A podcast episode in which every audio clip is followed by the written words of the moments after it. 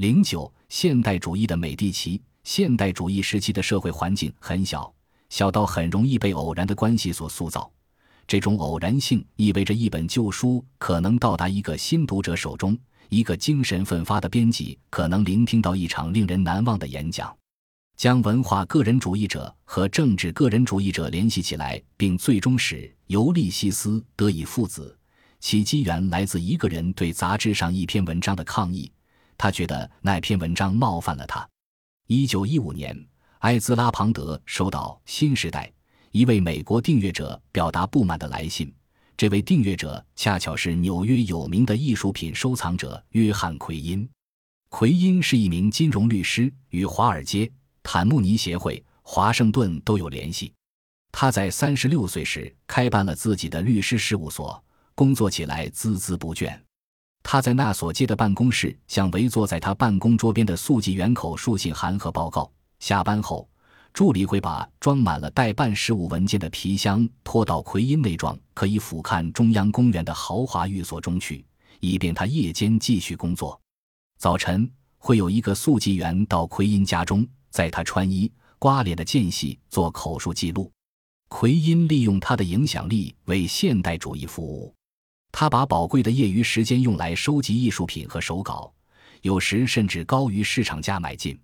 一九一二年，奎因为一批纽约艺术家脱离了守旧的国家设计学院的持意见者，成立了合法公司，帮他们找场地来举办数十年来最雄心勃勃的艺术展览。展览在纽约国民警卫队第六十九军团的新军械库举办。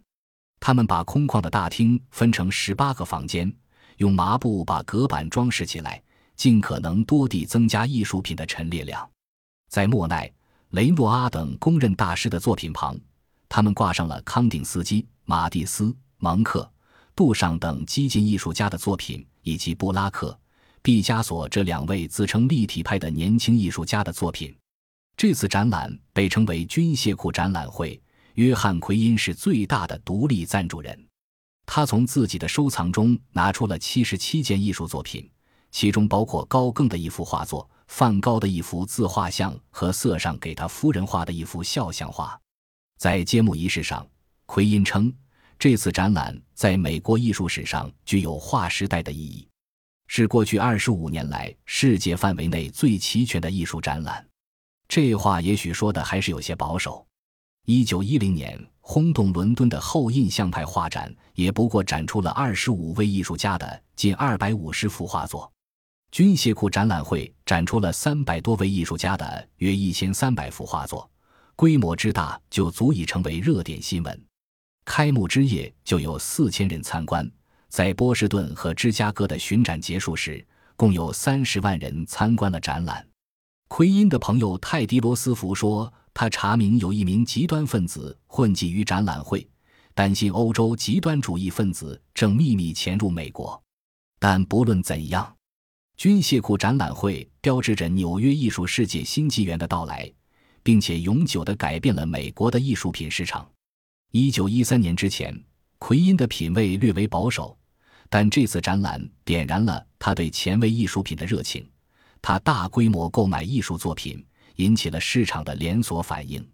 一个芝加哥收藏者在听说了奎因早先狂热的购买行为后，即刻赶到纽约，一掷千金，购买额几乎可以与奎因匹敌。一九一四年，奎因成为美国购买艺术品最多的人。他搬到了中央公园西路一幢更大的寓所中，仅仅是为了储藏艺术品。所以，当奎因一九一五年读到庞德的一篇讽刺美国艺术品收藏者购买过时艺术作品和手稿的文章时，他就怀疑庞德是在影射他。他写信给庞德为自己辩护，称自己是当时艺术家的赞助人。他写道：“如果美国还有当事人比我更热衷于收集重要的现代艺术作品，我这个财力有限的人倒真想会他一会。”他说。没有人像他那样热忱地帮助艺术家。他在国会作证，争取政治家的支持，还在报纸上发起宣传，号召修改艺术品进口的关税禁令。事实上，新关税法就是他起草的。直接从艺术家手中购买作品的美国收藏者可以免费进口艺术品，无需支付百分之十五的关税。庞德很快意识到他在和什么样的人打交道。奎因不仅热衷艺术，还有渠道和关系促进艺术的实现。庞德回信致歉，他写道：“如果有更多您这样的人，我们的文艺复兴就指日可待了。”奎因把庞德拉到了我们的阵营中。通了几次信之后，艾兹拉·庞德就直言不讳了：“如果他是一本文学杂志的编辑，要出版作家的作品。”但没人敢印刷，他能从纽约得到什么帮助呢？女士们有没有什么茶会之类的，愿意组成委员会帮忙推销报纸杂志？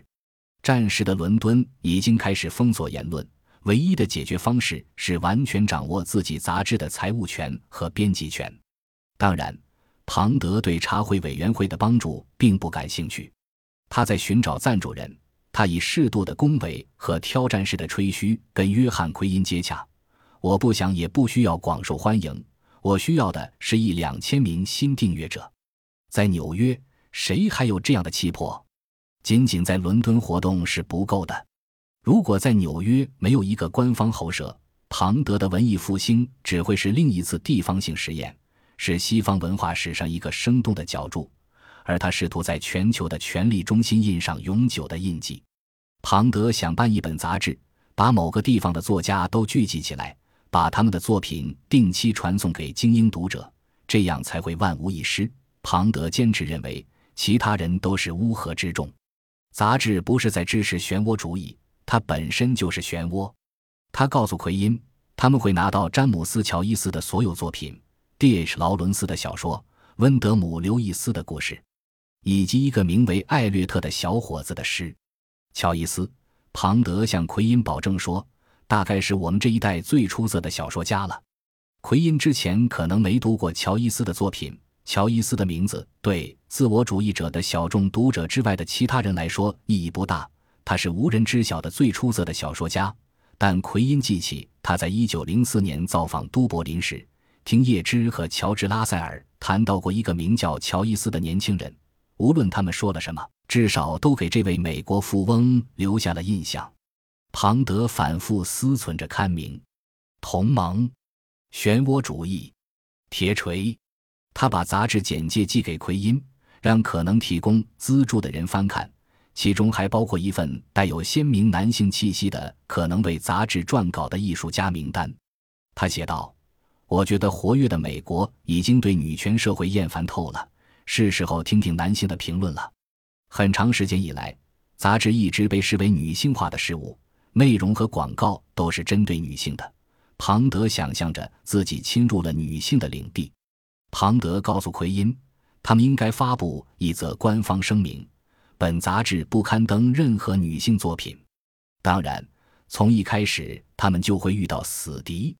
但是，庞德猛敲着打字机，美国杂志的大多数弊病都应归咎于女性。他强调说，女性并不仅限于女性群体之中。不论是铁锤还是漩涡主义，不管杂志名称是什么，都是反对文化女性化的力量。庞德写完信后意识到，光是寄出这封信，甚至都是危险的。他在页面底部用大号字体写道：“如果这份文件从你手里落到与我为敌的人手里，那我立马就会饿死或被绞死。”奎因一定意识到了是怎么回事。这类信口雌黄的言论使埃兹拉·庞德在伦敦的人际关系变得很紧张，但他夸夸其谈的气焰之下隐藏着有益的橄榄枝。这位年轻的煽动者向奎因展露了自己的弱点：性别偏见是庞德精英主义的一个方面。精英主义既让庞德容易与人产生摩擦，又使他具有了持久的创造力。在一个到处充斥着平庸之辈的世界里。具有特殊才能的人肩负着特殊使命。庞德认为，文明的发展依赖于文化先锋对乌合之众的引导。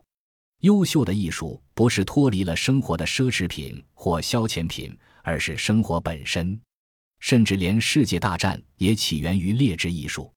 庞德在《自我主义者》中宣称，德国的穷兵黩武是因为缺乏出色的德语作品。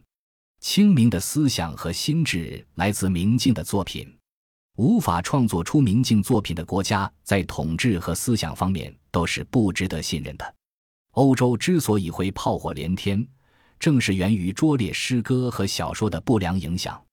庞德精英主义的困扰就是缺钱，靠着庞德想象的那几个数量有限的订阅者，根本无法维持生活。所以，他的解决方式是直接绕过大众出版市场，转而依靠意大利文艺复兴时代的赞助人模式。艺术家通过创造贵族品味就可以谋生，而不必迎合乌合之众的口味。他坚持认为，贵族需要的是一本放纵恣意的杂志。杂志的赞助人不在乎它是否畅销、是否受欢迎、是否合乎正统。庞德正在慢慢改变奎因的赞助理念。庞德希望他多支持年轻艺术家，而不是仅仅购买成名的或逝去的艺术家的画作和手稿。这样的话，奎因就不只是文化的旁观者，也不只是一个像伊莎贝拉·斯图尔特·加德纳那样单纯的资产收藏者了。庞德说：“如果赞助者的钱被用来购买时间和食物，那这个赞助者本人就和艺术家一样了。他把艺术带到世界上，他是在创造。”庞德邀请奎因加入漩涡派。一九一六年，奎因开始为庞德的杂志募集捐款，并告知捐赠人、编辑们是享有绝对自由的。奎因本人每年给庞德一百英镑支持自我主义者的工作。如果钱不够，庞德只需要说句话。一九一六年四月，在乔伊斯不知情的情况下，庞德恳请奎因给乔伊斯汇去十英镑。乔伊斯和家人逃到了苏黎世，在那里，他既没有学生，又没有钱，简直走投无路。他在的里雅斯特教了十年书。庞德告诉奎因，只是为了不用听从编辑的差遣，能以自己喜欢的方式写作，保持独立。现在他因为战争丢了工作，还生病了，被眼疾困扰，暂时失明，至少视力衰微，大多数工作都无法胜任。多年以来。艺术家们时常缠着奎因要他帮忙，而现在埃兹拉·庞德心急火燎的写信为的却是帮助他的朋友们。奎因开始实现庞德的雄心壮志。一九一六年夏天，他计划在伦敦和纽约设立杂志办公室。他希望每期杂志的页数能达到九十六至一百二十八页，这比庞德设想的三十至四十页要多得多。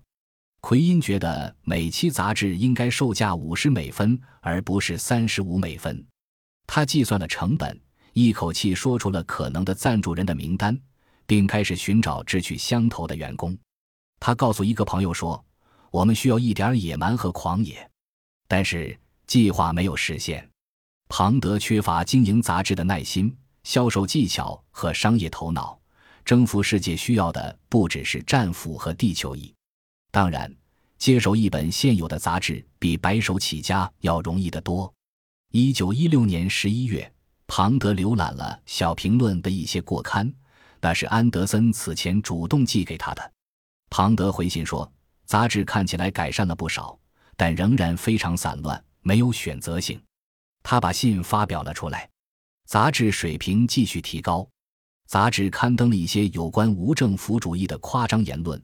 还有艾玛·古德曼的狱中来信，六至七月号花了十六页介绍意向主义，杂志足有四十五页，做得相当不错。但一九一六年八月号却只有二十五页。庞德读了安德森的头版文章，一本真正的杂志。我憎恨妥协，但每一期我都在妥协，把还不错或者挺有趣或者重要的东西放到杂志里。以后再也不会这样了。如果九月号只有一篇好文章，那就只放这一篇，其余页面留成空白。放马过来吧！庞德找出九月号，发现他真的这样做了。杂志的前半部分是空白的，唯一有勇气的人是一位女士。庞德有了把乔伊斯的作品介绍到美国的媒介，但必须先对他们加以完善。埃兹拉·庞德一看到小评论的空白页。就写信给玛格丽特·安德森，询问自己是否能帮上忙。庞德和安德森有着相同的追求：实验、自由的思想、个人主义。小评论的这位编辑直率、坚定，也愿意结交庞德。他有两千名订阅者，这恰好是庞德想要的数字。小评论资金短缺，急需新内容，而庞德有约翰·奎因的支持，身边还环绕着一大批年轻才子。安德森看起来是会听从庞德建议的人，而庞德能够给予的建议也确实不少。换句话说，他们简直是绝配。在庞德写给安德森的第二封信中，他就告诉他，他打算把《小评论》变成他在美国的官方后社。他问了他很多问题。每期能有多少字？评论多长时间会见刊？他们需要多少资金？一位未透露姓名的保证人每年会提供一百五十英镑来支付作者的稿酬、杂志的费用以及安德森和西普的工资。他希望所有公稿人的文章立马见刊。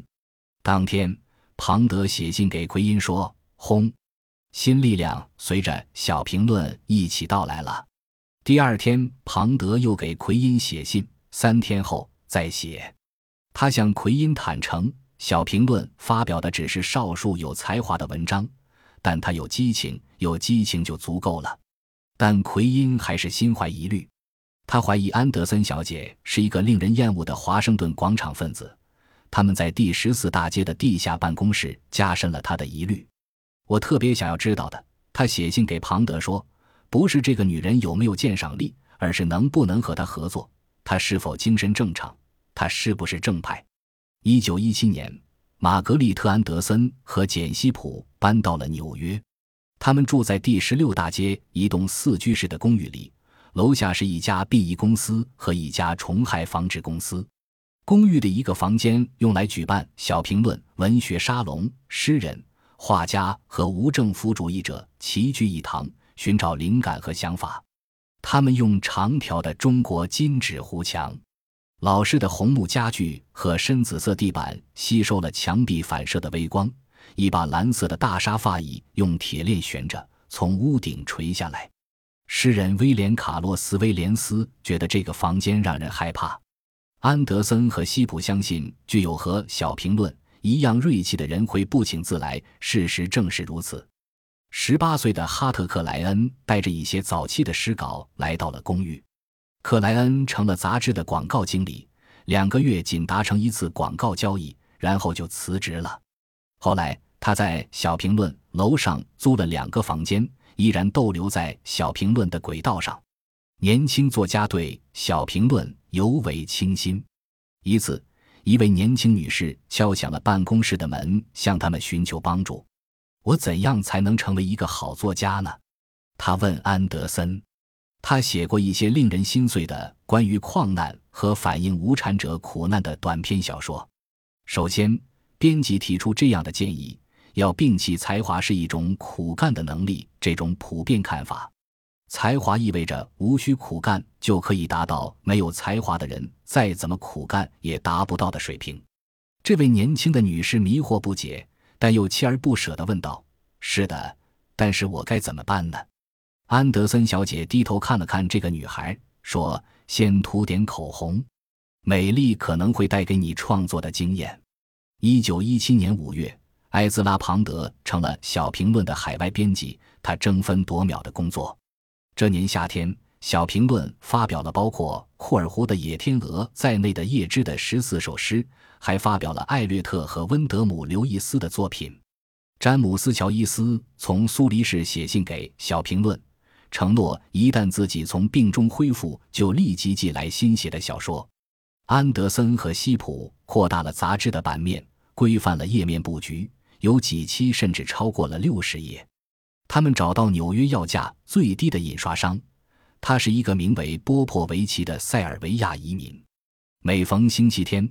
在杂志定期发行之前，他们都会赶到他位于第二十三大街的店里帮忙排版、修正校样、帮装订工、准备纸张。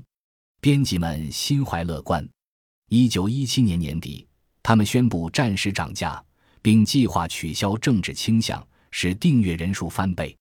在一九一七年八月号上，安德森轻描淡写的提到：“简单。”优美但极为无趣的无政府主义宗旨，我早就放弃了。对于订阅者来说，这是一个信息，但小评论有意疏远读者。杂志首页上印上了新口号：“不向公众趣味妥协。”玛格丽特·安德森第一次觉得，他在从事怀着征服世界的梦想向家人演讲时所说的那种事业。他写信给庞德说：“我想吸收一切事物。”庞德回信说：“我不想睡觉，除非我们这本和《世纪》耗费同样多纸张的杂志能够碾压它。”现代主义的杂志的内在矛盾在于，他们一方面渴求因为规模小而获得的自由。既独立于不愿造成冲突的广告商，又不受广大读者群的影响；另一方面，又想成为大型杂志。